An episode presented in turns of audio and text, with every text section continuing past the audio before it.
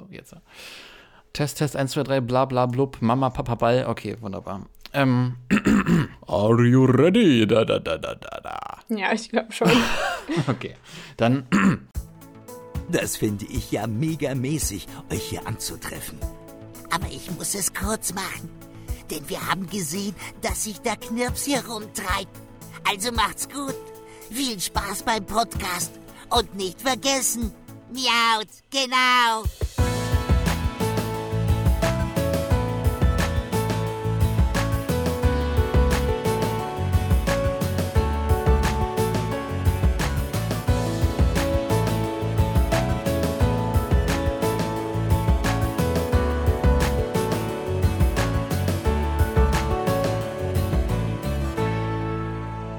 Hallo und herzlich willkommen zu dieser neuen Episode von Miauts Genau, dem deutschen Pokémon-Podcast. Mein Name ist Dominik und bei mir ist zum gemeinsamen Weiter-Reviewen von Twilight Wings Zwielichtschwingen, furchtbares deutsches Wort, zur Episode 4 die wunderbare, einzigartige Vanessa. Hallo, ich grüße dich. Hallo, ich grüße zurück. ja, und wir flattern jetzt gemeinsam in Richtung Zwielichtschwingen. ähm, ja, keine Ahnung, wir hatten ja doch recht positiv dann auch äh, die Episode 3 verlassen. Mhm. Episode 4 steht an. Diesmal wird es sehr nass, sehr wässerig. Die Episode heißt Abendwellen Early Evening Waves auf Englisch und die japanische Erstausstrahlung, der japanische Upload war am 17. April 2020 und US und Deutsche war der 21. April.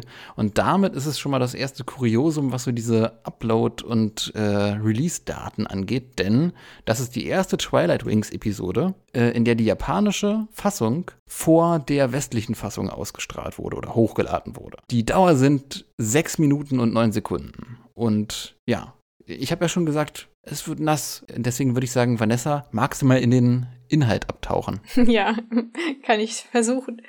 Ähm, ja, die Hauptperson äh, dieser Folge ist die liebe Kate. Äh, in Englisch heißt sie Nessa. Mhm. Fast wie Vanessa. Oh, wow. Und auch piu, piu. Nessa heißt auch schon fast nass. Nass, Nessa? Am nässesten. Oh, wow, wow, wow. Okay, wow. Entschuldigung. Nope, nope, ich fange an. Ich fange an.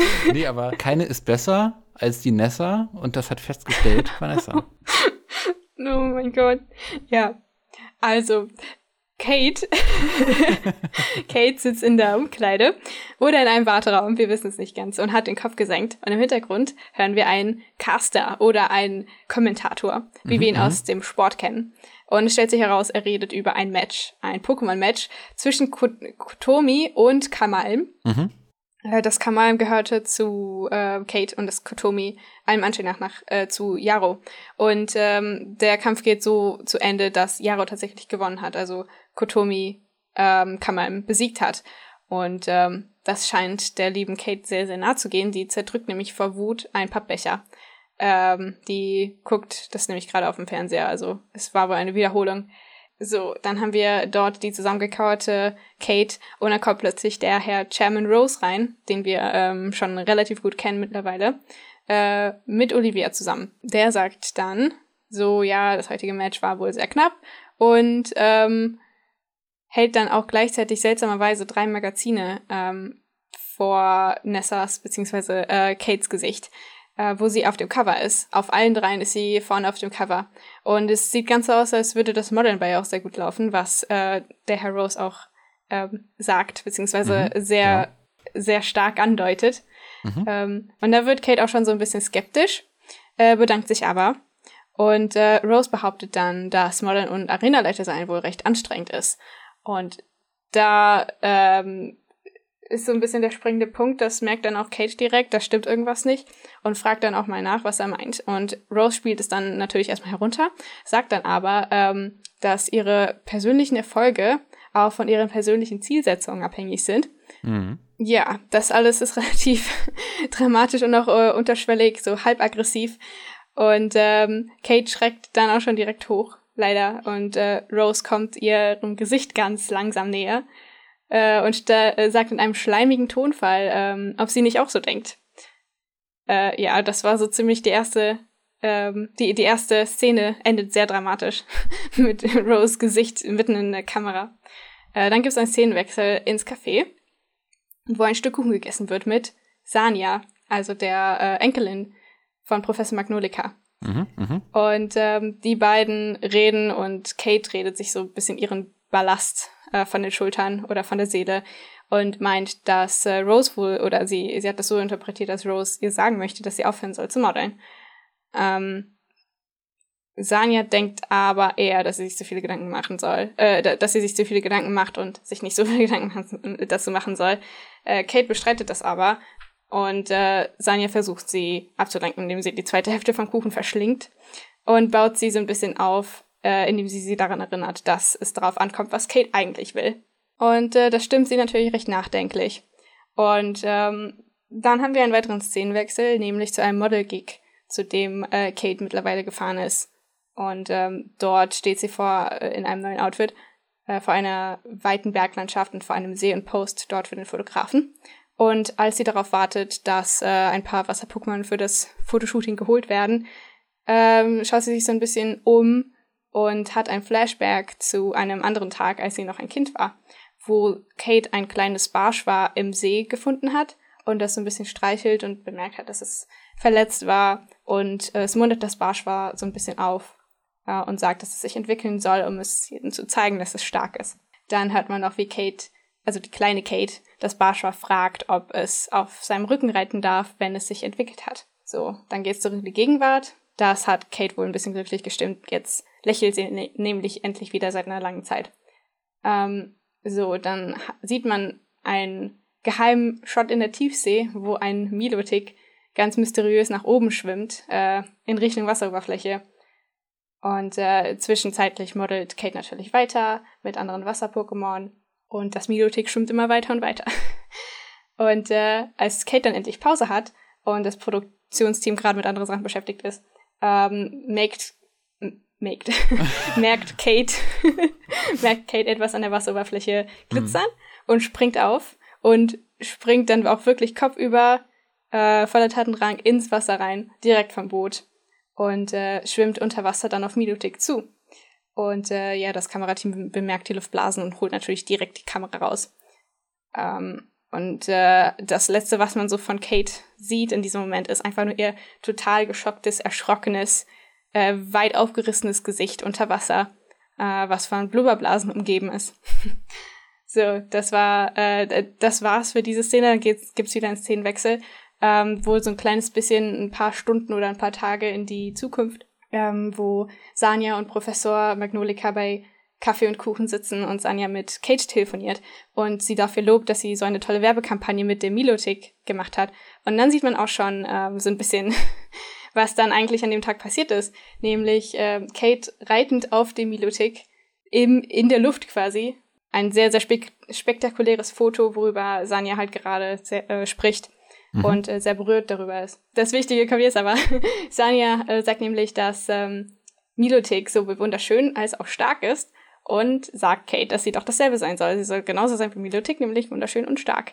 Mhm, mh. So, äh, dann hat man nämlich so eine kleine Montage, also so, so eine kleine Erinnerung, ein Flashback zu dem Moment, wo ähm, Kate auf dem Milotic dann sitzt und auf dem Milotic durch das Wasser, sogar durch die Luft springt und schwimmt. Mhm. Und ähm, als das Milotic dann auch sein Gesicht zu Kate dreht, erkennt, das, äh, erkennt Kate sogar das kleine Barschwa wieder, was sie damals ähm, gestreichelt und aufgemuntert hat. Hm, genau. Ähm, und jetzt ist auch der Tag gekommen, wo sie auf seinem Rücken reiten darf.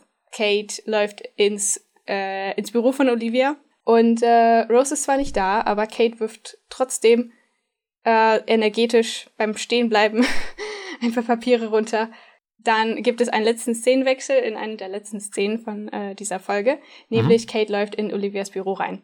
Ähm, Olivia ist so ein bisschen verwirrt, sagt, dass äh, Rose gerade nicht da ist, ist so ein bisschen desinteressiert.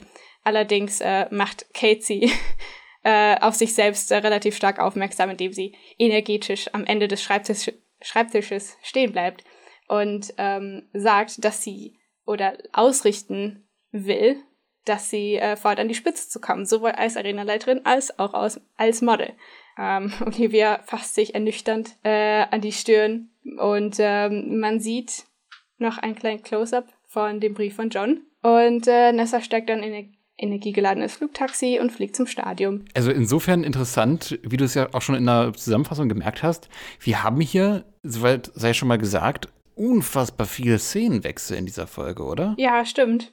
Es ist mir auch gar nicht so krass aufgefallen, nur jetzt, wo ich mir halt die Notizen dazu gemacht habe. Also das ist halt mir beim Gucken ganz explizit aufgefallen, dass man hier tatsächlich sehr, sehr stark halt auch zwischen den Szenen hin und her wechselt. Die generelle Struktur des Erzählens in dieser Folge halt doch ein wenig unkonventioneller ist, als man sich eventuell gedacht hätte. Ja, das kann ich so unterschreiben. Ich würde sagen, äh, lass uns mal in den Warteraum gehen, ganz am Anfang, ganz zu Beginn und einmal zusammen mit der lieben Kate harren. Wie fandest du diese ganze Szene da reinzukommen? Also hattest du da erwartet, dass man da wieder diesen Bezug zum Match von Seider nimmt, wie es ja in den vorherigen Episoden war? Oder äh, war dir schon klar, hey, hier geht es um eine ganz andere eigene Gewinner- oder Verlierergeschichte? Äh, ich hatte ja gehofft, dass es nicht um Seider geht dieses Mal weil es die letzten beiden Folgen schon äh, oder sogar alle drei Folgen ähm, darum ging. Deswegen fand ich es relativ erfrischend, jetzt die Perspektive einer anderen Trainerin zu sehen.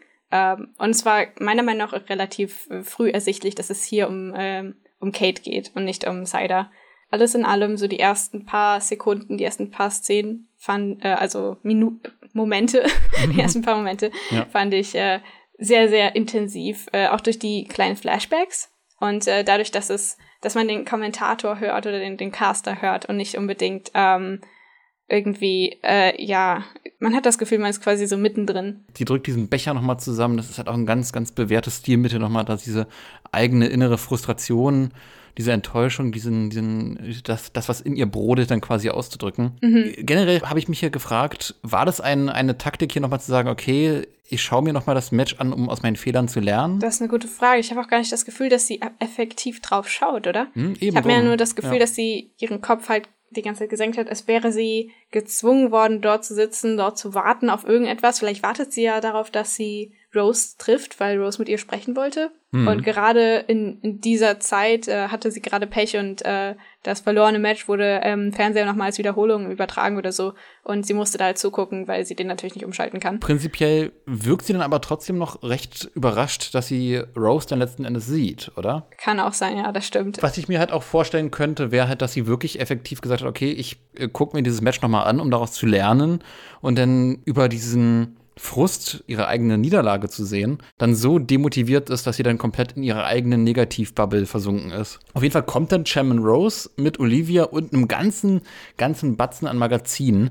Hattest du in irgendeiner Art und Weise schon vorher irgendwie im Spiel realisiert, dass Kate ein Model noch nebenbei ist. Wir hatten ja Jarro als, als Farmer, als, als Landwirt, jemand, der in der Landwirtschaft tätig ist, äh, schon etabliert gehabt. Aber Kate als Model, war das dir irgendwie in irgendeiner Art und Weise halt schon ein Begriff? Mm, nee, ich glaube eher nicht. Vor allem äh, allein durch die Tatsache, dass so ziemlich fast jede, jede, jeder Charakter, egal ob männlich oder weiblich, ähm, rein theoretisch als Model tätig sein könnte, weil einfach alle relativ äh, attraktiv und interessant aussehen. Da, ich dachte mir so, ja, damn, die hat's geschafft. die ist voll berühmt. Sowohl als Arenaleiterin als auch als Model. Ja, also das ist halt die Frage. Äh, jetzt im, im nächsten Schritt geht der Rose effektiv dann darauf zu und spricht diese beiden Welten an in ihr.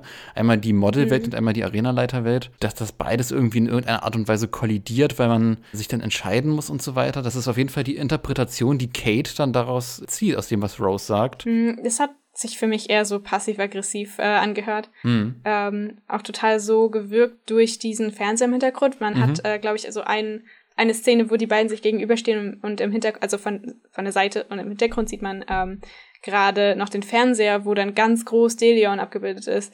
Und ähm, ich glaube, das sollte so unterschwellig impl implizieren, dass ähm, er gerne möchte, dass Kate auf sein Level kommt oder versucht, so hoch wie möglich auf sein Level zu kommen, was äh, im Umkehrschluss bedeutet, dass er nicht möchte, dass sie sich aufs Modeln, sondern sehr stark aufs Arenaleitersein konzentriert und aufs Trainersein. Oder sie quasi rausekeln möchte aus diesem Trainersein, Arenaleitersein und ihr sagt, komm, wenn du so ins Model fürs Model interessiert bist, dann solltest du lieber nur das machen, mhm. weil, äh, keine Ahnung, du wirst nicht mehr so gut sein wie Delion oder so, der gerade im Hintergrund zu sehen ist, oder du hast jetzt schon gegen, gegen wen verloren? Gegen Jaro verloren also kann, kann beides bedeuten. Er drückt das letzten Endes mit so einer gewissen Intonierung aus und mit einem gewissen Gesichtsausdruck, den ich sehr, sehr creepy fand. Oh ja. Äh, also, keine Ahnung, da dachte ich mir, eieiei, ist das jetzt, geht das jetzt in eine ganz, ganz andere, ganz, ganz furchtbar weirde Richtung. Was, äh, äh Chair, mein lieber Chairman, was tun Sie da? Ähm, ja, das war, also ich sage jetzt mal, das war voll disgusting. Ja, wo, ja, ja, ja. Wo dieses Gesicht schon richtig gefährlich nahe kommt, aber das war auch so, es kommt auch immer näher, es, es stoppt gar nicht. Also ab einem gewissen Punkt war dir das total unangenehm. Also wirklich. Und dann endlich diese Auflösung dann durch die nächste, durch die Szenenwechsel. Also da war ich schon fast, das war schon richtiges Aufatmen. Weil ich mir dachte, ja. hä, was passiert jetzt? Will er sie küssen oder so? Das kommt schon so nah. Ja, das, das war auch mein Gedanke. Ist das jetzt irgendwie so, ein, so, ein, so, ein, so eine ganz, ganz, ganz, ganz weirde Nummer vom Chairman? Oh mein Gott. Vor allem, das wurde ja auch noch hinterlegt mit so einem ich hatte mir noch aufgeschrieben, äh, äh, äh, genau, mit, mit, mit so einem Pseudo-Vertigo-Effekt. Äh, mit so einer Fisch, Fischaugenperspektive, glaube ich. Diese ganze Anmutung war einfach irgendwie strange. Dann würde ich jetzt sagen, lass uns doch einen Kaffee trinken. Gerne, gerne. Wir sind da im Pokémon-Café und äh, da kommt die erste Realisation, hä? Moment, Sania ist mit äh, Kate befreundet? Das habe ich ja überhaupt gar nicht gerafft. Hä? Wann wurde das dann erzählt in den Spielen, dass die beiden miteinander befreundet sind? Mm, ja, das stimmt. Aber ich habe das auch gar nicht weiter hinterfragt. Die beiden sind ja auch im selben Alter, also macht, macht vollkommen Sinn, dass die beiden äh, Zeit miteinander verbringen. Ja, also keine Ahnung, aber dass diese, also das ist ja schon so eine Best Buddy-Mentalität. Also sie ist ja wirklich down, Kate ist ja wirklich down, auch die Folge hinweg. Allerdings freut es mich dann umso mehr, dass man so ein bisschen, als hätte man das Gefühl, dass halt die, die Twilight Wings-Reihe ähm, nochmal sehr stark in die Charaktere geht und so fast das Universum vergrößert und detailliert nochmal erzählt. Generell die ganze Kaffeeszene, wie fandest du die? Oh, ich, ich fand die so toll. Ich habe sie geliebt. Allein, also die allererste Szene direkt, wenn man reinkommt. Ähm, also erstmal wird der, der Kuchen zerteilt, so richtig aggressiv. Ähm, und genau das hätte ich in dem Moment auch mit äh, Roses Gesicht gemacht. Also das ist extrem ja. gut aufeinander abgestimmt. Und mhm. äh, impliziert auch so ein bisschen so Frustessen, kann ich auch nachvollziehen. Ich glaube, das kann jeder. Und äh, der, der Innenraum, also die Innenarchitektur von diesem Café ist so so realistisch auch und äh, total, also man sieht ja oben ähm, so ein bisschen so diese industriellen äh, Rohre, die die nicht, also wo keine richtige Decke ist und Backsteine und so sehr sehr modern, einfach eine sehr realistische moderne Innenarchitektur. Wie ich schon sagte, in dem Café würde ich selber gerne äh, essen äh, und trinken. Und ähm, ja, hast du im Hintergrund auch Mary und äh, Mopeko gesehen? Ja, darauf wollte ich gerade äh, dann im nächsten hinaus. Ja, das, das fand ich auch cool. Dieses winzig kleine Easter Egg, was irgendwie, wo niemand das gebraucht hätte, aber sich alle drüber freuen, dass es da ist. Mhm. Es, ist äh, es ist fantastisch. Also es, genau ja. solche Dinge machen. Also ich mag es, wenn ein fiktives Universum aufgebaut wird und das so miteinander verzahnt wird. So, wenn man auch wirklich einfach random, einfach komplett random, irgendwelche bekannten Charaktere sieht, die keine genau. Rolle spielen. Das macht ja. irgendwie realistischer. Ja, das, das stimmt. Auf jeden Fall. Generell irgendwie zum, zum Stil, ich musste da irgendwie sehr an so einen typischen, äh, äh, ja, ne, ich, ich bin der Berliner, der Mauzi-Ballon schwebt ja auch dauerhaft über Berlin. So typisch Szene-Café denken, irgendwie, das war schon sehr, mhm. das könnte so in Friedrichshain stattfinden. Ja, aber es ist, äh, ich finde diese realistische äh, Darstellung ist extrem erfrischend auch, dass nicht alles irgendwie total erfunden ist. Ja, gerade in Pokémon. Genau, dass man das Gefühl hat, äh, dieses Universum könnte tatsächlich irgendwo existieren. Das Gespräch zwischen den beiden, wie sieht das aus? Naja, es fängt ja, man wirft, wird ja quasi so ein bisschen reingeworfen, man äh, hört direkt Kate äh, sich so ein bisschen aufregen oder äh, nachdem sie halt den halben Kuchen erstmal verschlingt, sagt sie dann auch direkt, boah, der hat gesagt, ich soll das mit dem Modern aufhören und so. Das ist eine sehr vertraute Atmosphäre wahrscheinlich zwischen den beiden auch oder eine, eine sehr vertraute Beziehung, wie du schon am Anfang gesagt hast. Sanja versucht sie halt direkt äh, so ein bisschen runter so runterzuholen oder äh, ein bisschen zu beruhigen oder mal so ein bisschen was Positives, Positives dran zu sehen, halt. Das, was äh, gute Freunde eigentlich machen würden. Man hat wirklich den Eindruck, also fernab davon, dass ich mich ein bisschen überrumpelt gefühlt habe, die Art und Weise, wie die Freundschaft dargestellt wurde, das war halt schon sehr, sehr schön. Das war eine sehr, sehr ehrliche Freundschaft jetzt an der Stelle. So ja. auch direkt als erste Startszene. Ja, genau. Und äh, wo, wo Sanja auch äh, ihr quasi die zweite Hälfte vom Kuchen schnappt um sich vielleicht auch abzulenken oder einfach, weil sie Lust drauf hat, äh, wo die sich das quasi so teilen können, ohne da großartig drüber zu streiten, dass es irgendein Problem ist, dass, dass man sowas machen kann. Das ist, äh, das ist auch ein Zeichen von einer sehr äh, tiefen, tiefgründige Freundschaft, würde ich jetzt so sagen. Äh, was wäre denn als nächstes auf deiner Liste? Ich scroll gerade wieder über meine obligatorische ähm, virtuelle Liste. Schon der Model-Gig. Dann springen wir doch mal direkt darüber. Mm, Also an sich ähm, sieht man ja zuerst einfach nur Kate äh, vor dieser Landschaft und dann ähm, es, es scheint, glaube ich, am Anfang so, als wäre sie sehr nachdenklich und wird da so ein bisschen von dem Fotografen rausgerissen, äh, wenn ich mich recht erinnere. Ähm, sie hat nämlich immer noch diesen nachdenklichen Gesichtsausdruck, den sie auch im Café gehabt hat. Und dann, als sie, äh, sie, sie macht dann so drei, vier Posen und ähm, in dieser Pause, wo dann die Pokémon geholt werden sollen für das, äh, für das Shooting mit den Pokémon zusammen, ähm, kommt dann halt eben diese Szene, wo sie sich zurückerinnert, wo sie so ein bisschen Zeit für sich selbst hat, um, um nachzudenken oder um sich umzuschauen. Ich fand, ich fand diese ganze Szene mit dem, mit dem Shooting selbst halt auch ziemlich, ziemlich gut und clever eingebaut und eingesetzt, weil das wirkte einfach so eiskalt runter routiniert. Das Mhm. wirkt einfach wirklich wie, ähm, ne, sie macht ihr Ding, sie macht ihren Job, arbeitet diese Mo- Motive letzten Endes ab mit dem Fotografen. Dieser Bruch mit dem Wasser, dass sie dann quasi sich daran erinnert, Moment, diesen Ort kenne ich. Ne, und dann diese Flashback-Szene bekommt, das ist so eine schöne Wandlung. Ne? Du kommst halt von einer sehr, sehr äh, mechanisch agierenden, routinierten, auf den Job fokussierten Person und wandelt sie so ein bisschen in das, was ihre Persönlichkeit im Grunde halt unter dieser harten Schale ausmacht. Mhm, Äh, genau, die die, ja. die Flashback-Szene mit Barschwa und so weiter, wie fandest du die? Normalerweise finde ich solche Sachen immer eher nicht so cool, aber die fand ich tatsächlich sehr, sehr süß und sehr knuffig. Vor allem, weil das Barsch war auch so schön animiert war. Das hatte sehr, sehr fischige, also äh, eine fischige Mhm. Animation, sehr authentisch, aber auch total, also voll gepumpt mit irgendeinem Charakter, äh, mit irgendeiner Persönlichkeit. Ähm, und äh, ja, die hat mir schon sehr gut gefallen, die Szene. Barschwa ist ja auch so ein Pokémon, was auch immer so ein bisschen untergeht, auch immer so im Schatten von Milotic. Es ist ja so ein bisschen das Carpador slash Garados gespann aus Generation 3. Mhm. Ja. super knuffig, wie man hier dieses vermeintlich hässliche Entlein, was dann später zum wunderschönen Schwan wird, dann inszeniert.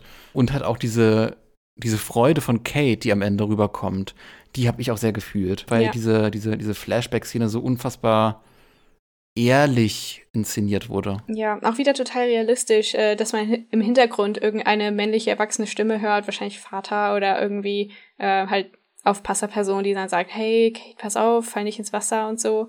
Ähm, Mhm. und äh, das ist einfach so komplett einfach aus dem Leben gegriffen, dass auch nichts Spannendes passiert, dass sie tatsächlich auch nicht ins Wasser fällt. Das habe ich nämlich dann ähm, irgendwo, ein Teil von mir hat das dann auch gedacht, ja, okay, gut, wenn sie sich schon so rüberlehnt, dann wird sie wahrscheinlich auch reinfallen. Ähm, aber ist tatsächlich nicht passiert, zum Glück. Das fände ich nämlich auch ähm, eher kitschig. Wäre vorhersehbar gewesen. Also. Äh, Wenn das passiert wäre, wäre da, glaube ich, auch so ein Bruch drin gewesen, so ein ungewollter Bruch, äh, weil sie wird ja durchweg als die Meisterin des Wassers inszeniert. Durch dieses ganze Special hinweg. Sie ist quasi die, die das, sie ist die fleischgewordene Wasserbändigerin, mehr oder weniger. Von daher wäre auch so ein Reinstolpern ins Wasser halt auch ein bisschen äh, so ein Bruch mit dem Charakter, wie er hier quasi als, als Funktion aufgebaut wird.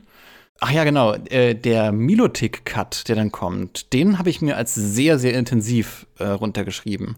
Das war tatsächlich ein, ein Cut, der wirklich, also auch gerade das Sounddesign ist in dieser Folge grandios. Muss man echt mal sagen, dass also diese gan- ganzen Unterwasser-Sounds, die sind extrem gut, intensiv und, und stimmig abgemischt, fand ich. Und das mit dieser Milotic-Szene äh, dann zu koppeln und Milotic da vorbeischwimmen zu sehen oder vorbeihuschen zu sehen im Wasser, das war wirklich, ähm, okay, das geht jetzt unter die Haut. Ne? Ich fand es auch ähm, an dieser Stelle schon ähm, sehr, sehr äh, gut, irgendwie en entspannt, dass ich wusste, okay, gut, sie hat jetzt mit diesem kleinen Barschwar geredet, wahrscheinlich wird ihr Wunsch war oder wahrscheinlich wird sie dieses Barschwar dann als Milotik wiedersehen.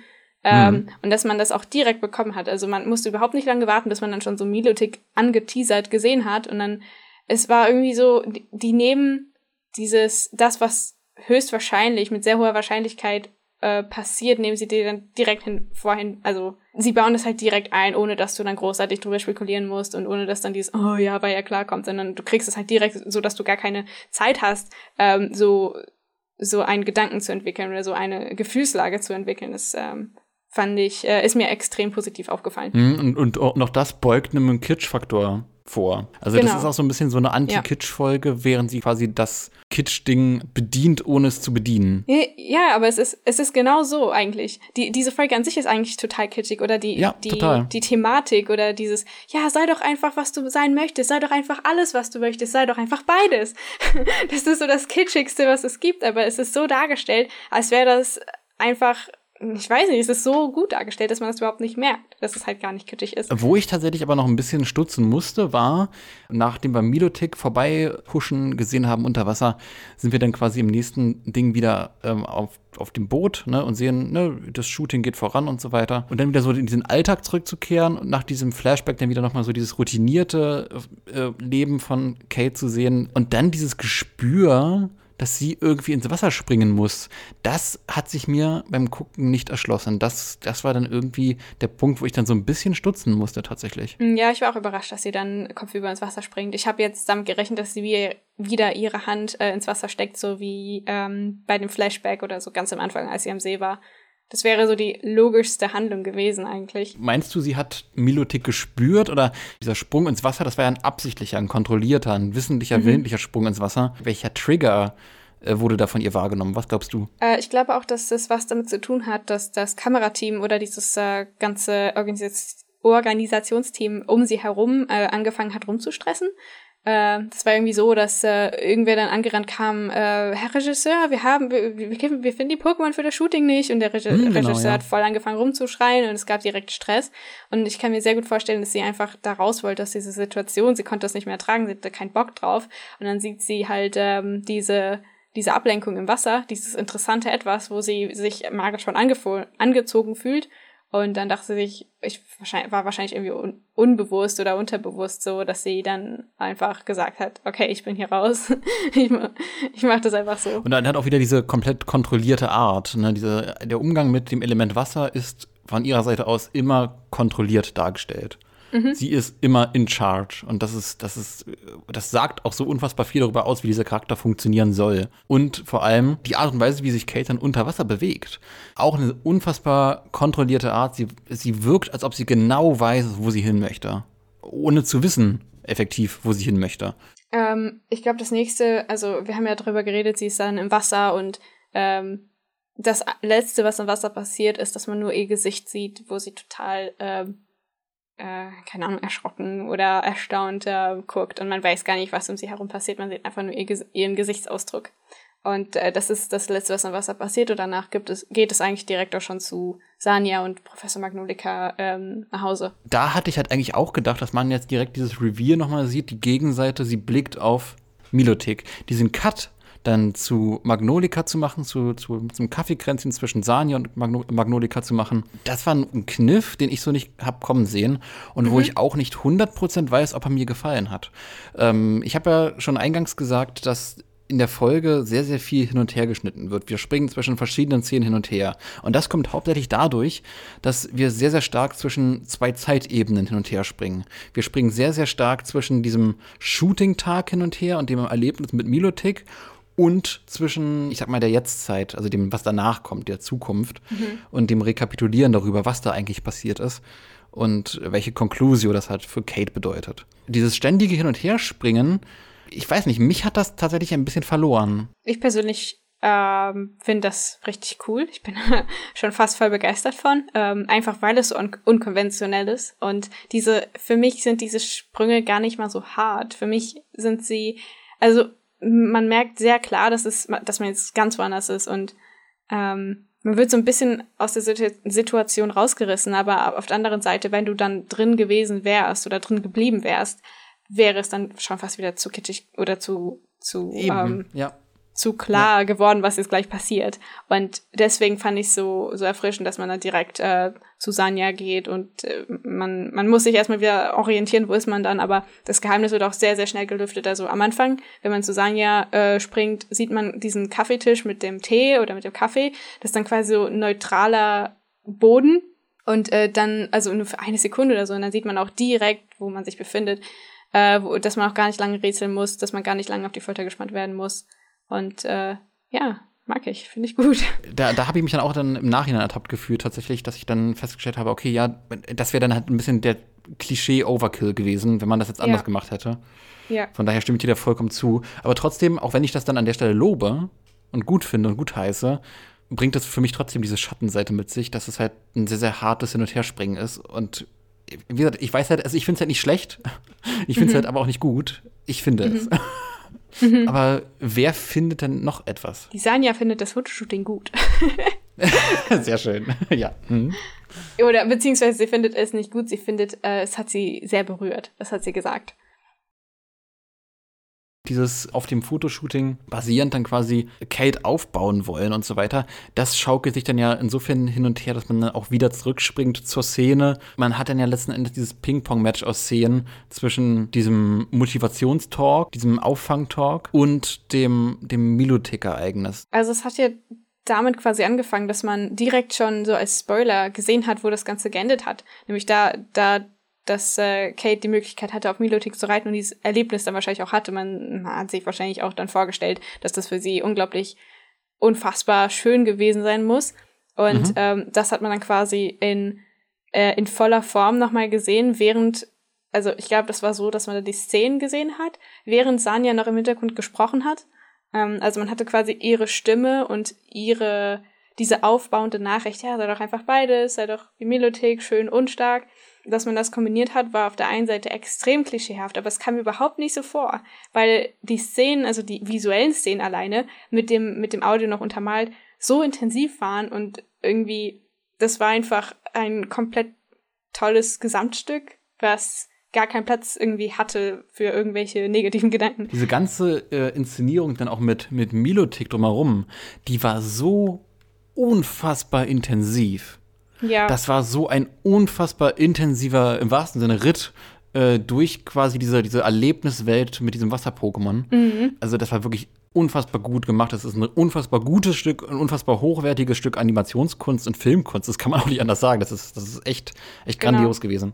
Genau, ich habe sogar Gänsehaut bekommen. Also vor allem an, an der Stelle, wo dann ähm, Milotic aus dem Wasser gesprungen ist man hat diesen äh, Regenbogen auf der einen Seite gesehen und auf der anderen Seite, das war so, glaube ich, eine der, der letzten Szenen von diesem Ritt. Ähm, also wirklich komplett Gänsehaut durch, durch, durch diese komplett, komplette Szene durch. Also ja, wunderschön. Sehr intensiv. Ja, und wie gesagt, halt auch auffangend für die, für den potenziellen Kitsch, der eigentlich da ist, aber nicht da ist. genau. So, also das ist auch so eine Folge voller Widersprüche, ne? Voller Widersprüche, die sich aber trotzdem nicht widersprechen und trotzdem gut zusammenpassen. Ja, es ist, äh, es ist äh, ganz, ganz kurios, was man hier mit dieser Episode geschaffen hat. Ähm, Was Ja. passiert als nächstes? Ja, gut, da hat man halt noch diese Szene, wo ähm, Milotic sich dann auch wirklich als das Barsche offenbart von früher.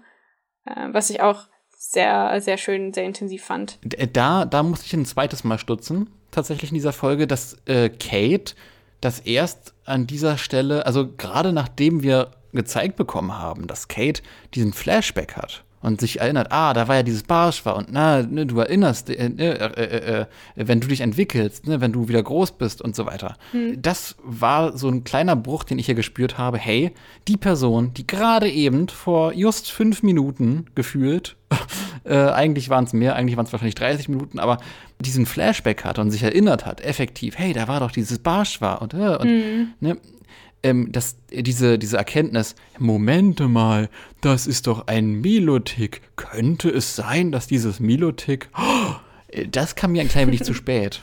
Also Ja. das war dann doch, also da hätte ich mir diese Erkenntnis, also, also es war gut inszeniert, ohne Zweifel, ohne Frage, aber die Erkenntnis kam mir an sich ein bisschen zu spät. Obwohl ich sagen muss, dass äh, mir hat die ganze Zeit gefehlt oder mich, ich habe mich die ganze Zeit gefragt, warum sie Milotics Mhm. Gesicht nicht zeigen oder ähm, warum das überhaupt nicht äh, irgendwie im, im Fokus ist, weil normalerweise wird ist, ich meine, das Gesicht von sowohl Pokémon als auch Mensch ist äh, relativ wichtig in der Pokémon-Welt und dann, dann kam halt diese Szene, wo halt exakt darauf nur fokussiert wurde und dann war ja klar, dass irgendwie, also ich weiß nicht, es war irgendwie so, so ein bisschen so, ah, jetzt passiert es endlich. Ähm, und dann ähm, da in dieser Szene, normalerweise, wenn man sich irgendeinen beliebigen Anime anschaut, ist es ja meistens so, dass, wenn sich ein Charakter zurückerinnert, dass dann nochmal dieselbe Szene wiederholt wird, nur mit irgendwie so einem Echo im Hintergrund und so, die Farben sind leicht, äh, leicht äh, verwischt oder leicht gedimmt. Ähm, und das war hier auch der Fall, aber nur so der allererste, so ein, ein paar Sekunden von, von diesem Flashback quasi.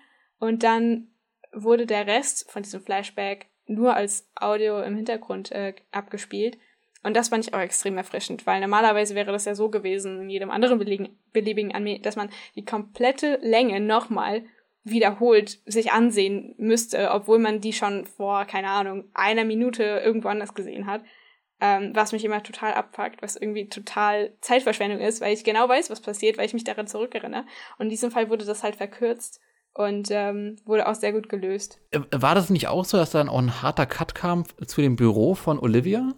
Das war doch auch ein harter Cut, oder? Sie, sie äh, ja, wurde dann ja, ja. gezeigt, wie sie draußen auf der Straße munter und fröhlich rumläuft, ne? Ja, genau. Ja, worauf es denn letzten Endes hinausläuft, dieses äh, Hey Olivia, dir als Repräsentantin von Chairman Rose, dir sage ich jetzt, dir geige ich jetzt die Meinung. Mm, da bin ich tatsächlich so ein bisschen, also keine Ahnung, äh, dieser Szene jetzt, ähm, ich, ich fand sie so ein bisschen lasch oder im Gegensatz zu allem, was wir davor gesehen haben. Und selbst die Szene, wo sie dann in der Stadt läuft zu Olivia, die ist trotzdem noch irgendwie energiegeladen. Du siehst jetzt, sie ist total glücklich und die Farben sehen so ein bisschen anders aus, sie sind wärmer und äh, fühlt sich schon fast an wie so ein Herbsttag oder so Abendröte oder so, keine Ahnung, mhm. weiß nicht mehr.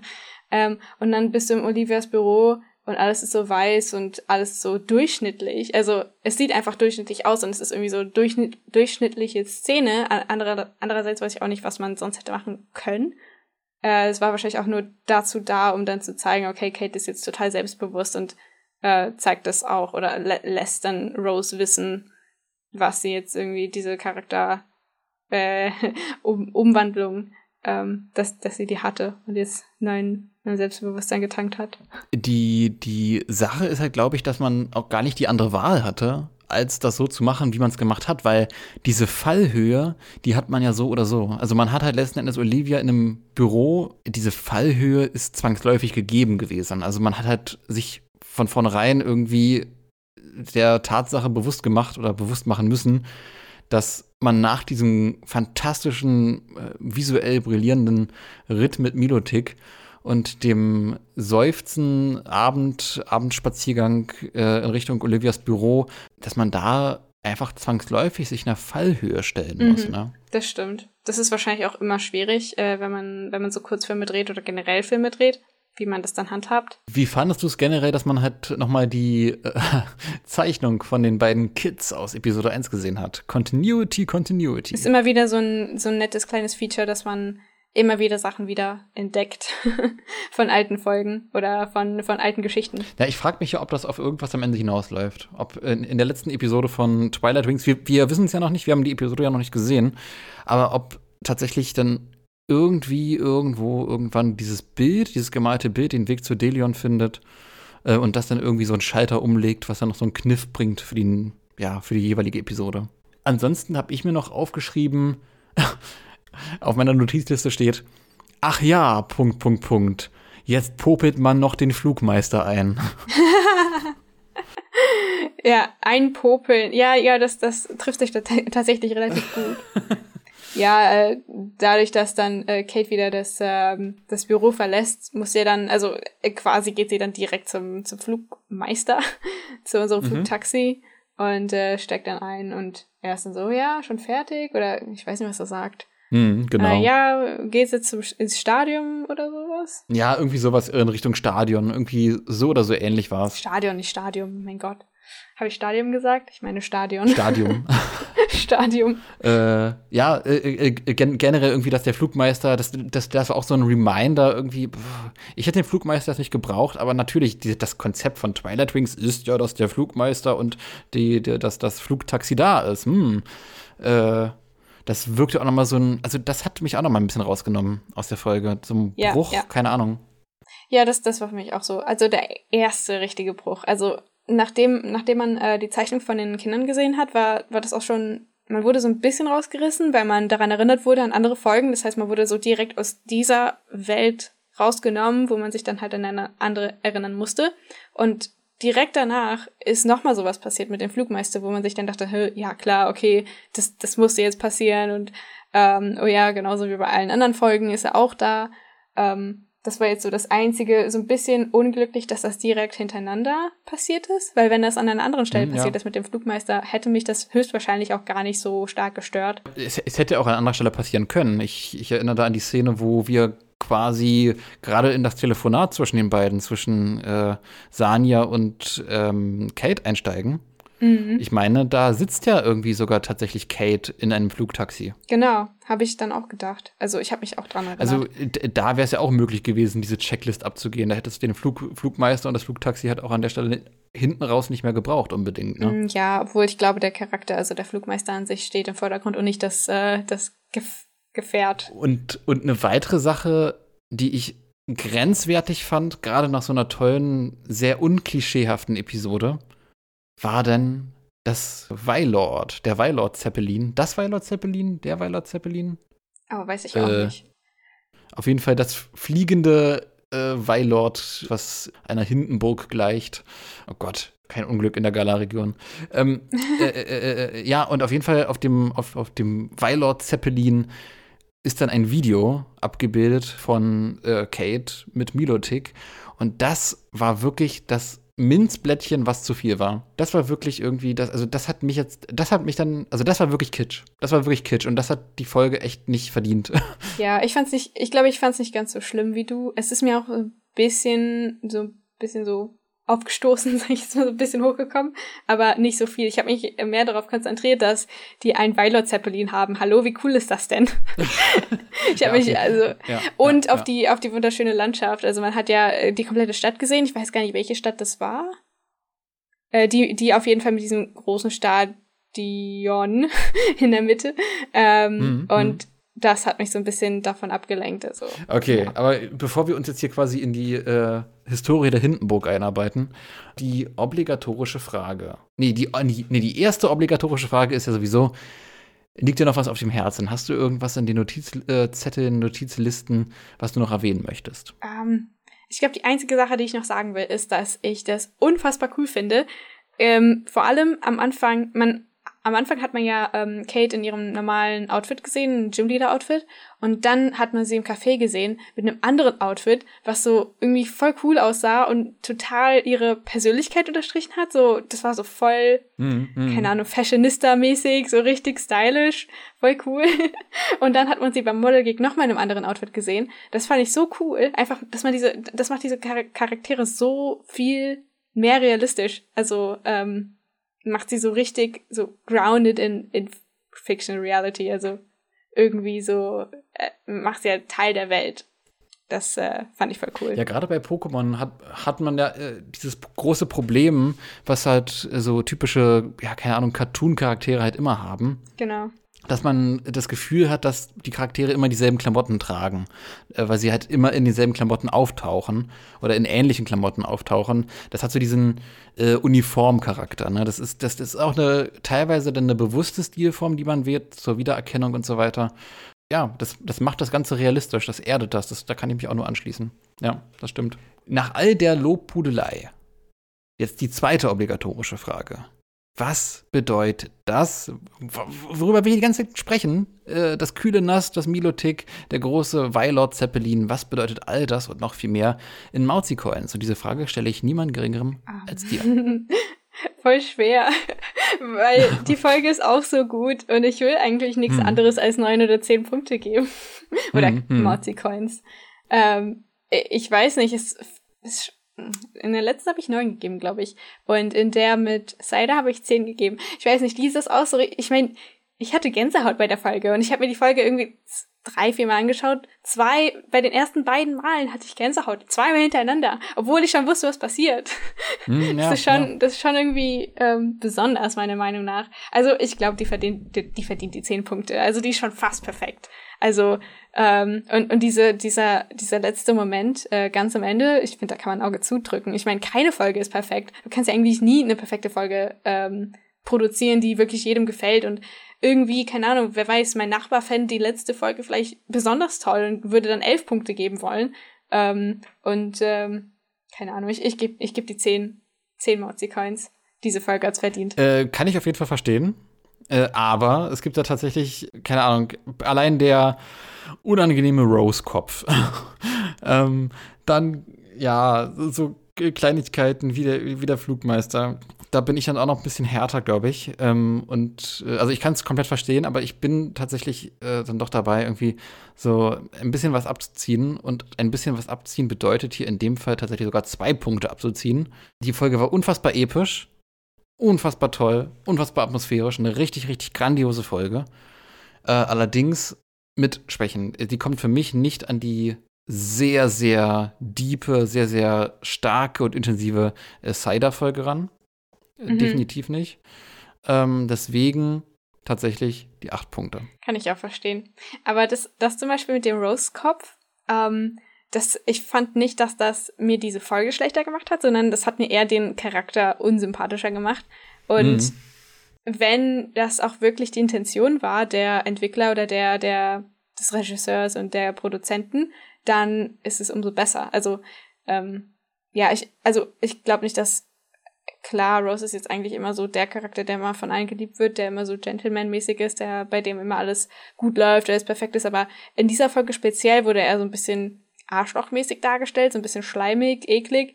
Ähm, mhm. Und ja, das hat das für mich eben noch mehr, noch mehr intensiviert und deswegen dementsprechend auch besser in der Qualität der Folge gemacht. Also, ja.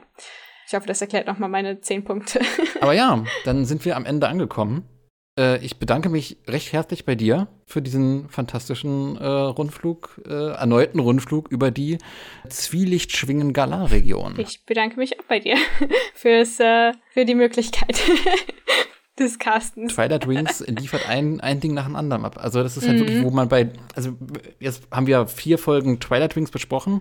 Wie ordnest du jetzt nach diesen vier Folgen, ohne die restlichen zu kennen, äh, Twilight Wings gegenüber so, ich sag mal, vier beliebigen guten Folgen von Generations im Kontrast jetzt ein? Wie, wie vergleichst du diese beiden Serien oder Miniserien um, ähm, miteinander? Äh, ich glaube nicht, dass es so einfach ist, die beiden zu vergleichen. Ich weiß auch gar nicht, ob man das so sagen kann, weil, ich, weil hm. es meiner Meinung nach in Twilight Wings sehr stark um Personen geht, um persönliche Momente, um deren persönliche äh, keine Ahnung, Charakterentwicklung, Gefühle, mhm, irgendwie mhm, einfach nur so eine, so eine detailreiche oder mehr detaillierte Version ähm, oder fast schon wie so eine Dokumentation über einzelne Personen ähm, von der Galar-Region. Und in Generations geht es ja komplett einfach nur um die Geschichte, also um, um quasi eine verfilmte Version der Spiele. Meistens, nicht immer.